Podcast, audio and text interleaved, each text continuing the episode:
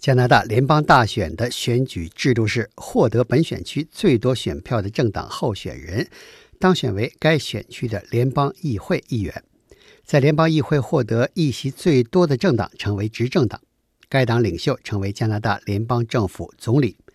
换句话说，多一张选票就多了一份赢得选区胜利的机会。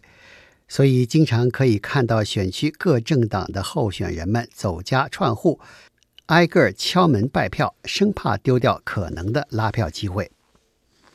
但有一个社会群体却似乎被各个政党的候选人们遗忘，这就是无家可归者群体。加拿大多伦多大学教授、无家可归者维权组织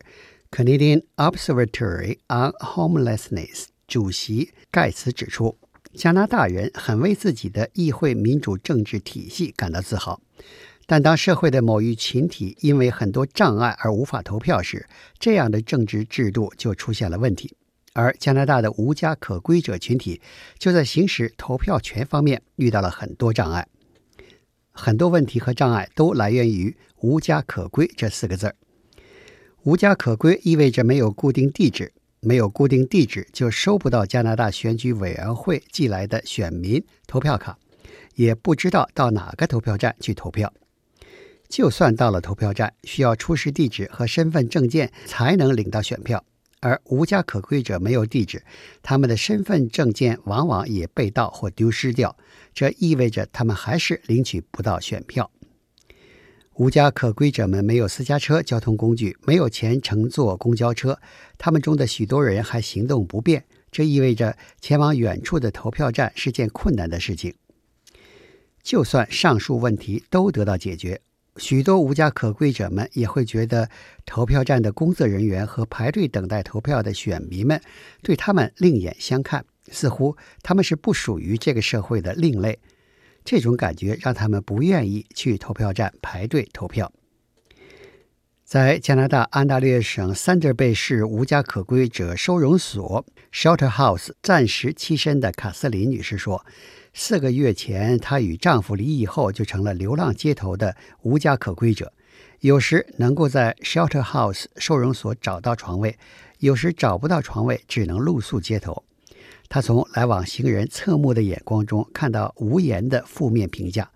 虽然她会克服困难参加今年的大选投票，以表达自己的心声，但他知道并理解为什么大多数无家可归者。不愿意去投票站这样的公共场所，去经受别人歧视甚至轻蔑的眼光。卡斯林认为，如果政党候选人愿意到无家可归者收容所来听取流浪选民的心声，这肯定会有助于双方的交流。加拿大阿尔伯塔省卡尔加里市的收容中心 （Drop In and Rehab Center）。不但组织该中心所在选区的政党候选人前来介绍其政党的竞选纲领，而且与加拿大选举委员会合作，在二零一五年大选期间，在该中心设立了投票站，这极大的方便了无家可归者参加选举投票。面对加拿大广播公司记者关于如何减少无家可归者投票障碍的问题。加拿大选举委员会通过电子邮件回答说，已经采取若干措施，方便无家可归者参加投票。比如，在有需要的选区指定社区关系联络员，专门负责加强与无家可归者群体的联系；与社区无家可归者收容所、社区慈善池塘等机构合作，